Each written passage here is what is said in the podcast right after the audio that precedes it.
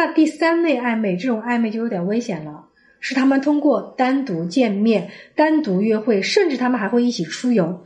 这个时候呢，可能两个人就会做一些小举动，比如说，你看我头发掉下来一根儿，他说：“哎呀，你头发扫到眼睛了，帮我刨一下。”或者呢，他跟对方在走路的时候碰碰对方的肩膀，然后呢，过马路的时候突然这有一个车来，他拉一下对方手。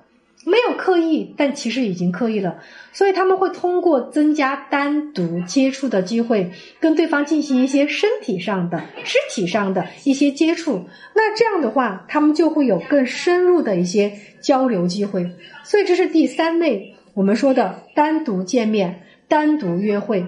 那比如说刚才我的这个客户他所提的问题，其实我认为啊，他们就已经进入到第三个阶段了。也就是她的老公已经很容易走到出轨的这个阶段里边，他属于第三类。你的老公还只停留在第一个阶段，只是一个在手机微信里边的暧昧的话，你们需要把所有的关系扼杀在这个摇篮里边。但如果他进入到第三类了，那我个人觉得他们已经出现问题了。所以啊。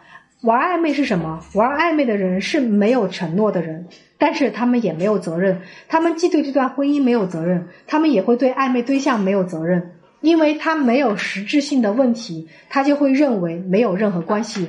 但其实每个人对于出轨，或者每个人对于精神出轨都有不同的定义。玩暧昧就是一种精神上的出轨，因为你已经不愿意把内心的心事跟你最亲近的另外一半分享。所以，对于这对夫妻来讲，为什么他们会出现这样的问题？结婚十八年了，肯定是他们的生活当中比较平淡了，也缺乏了一些激情。这个时候，恰恰外面那个女人给到她老公所谓的一些情感的关注，所谓的一些她老公所需要的情感的刺激，所以这个时候她老公会觉得很舒服。当然了，这种舒服并不至于让她想要离开家庭，所以她老公会跟她讲说：“我不会离婚的，我也不会离开你的，我只是跟对方是一个好朋友而已。”可这种好朋友就是一个她想要享受暧昧带给她的某种感官刺激，所以听起来啊，我会觉得说，她的老公的确很可恨，但是呢，对于这种玩暧昧的男人。我个人会觉得，如果你想要挽回的话，你也需要做对事、用对方法。你要让他感受到他需要的，你也可以给到。也许他需要的就是你能够耐心的倾听，或者他需要的是你给他一些情感上的关注。所以呢，这个时候你需要怎么做呢？首先，第一步，你需要控制情绪，不要过度的情绪化。很多女性会上来就跟老公讲：“你凭什么跟那个女人说话？你凭什么能跟那女人聊天？我要查查你的东西。”当你越是情绪化的去查对方的时候，对方就越是容易逃避你，越是不想跟你看，越是愿意把自己的这种心、自己的想法跟别的女人交流。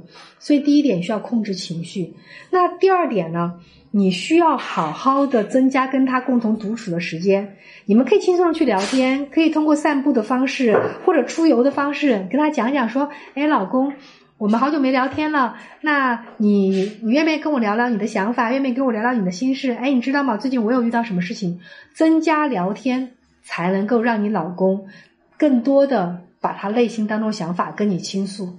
所以再次提醒大家哦两点注意：第一点，如果你的老公跟别人玩暧昧，说明呢他对于婚姻当中表达的欲望减少了，他想把自己所有的表达跟别人在一起增加交流了。那这个时候，第一个你需要控制情绪，第二个你需要跟他增加交流。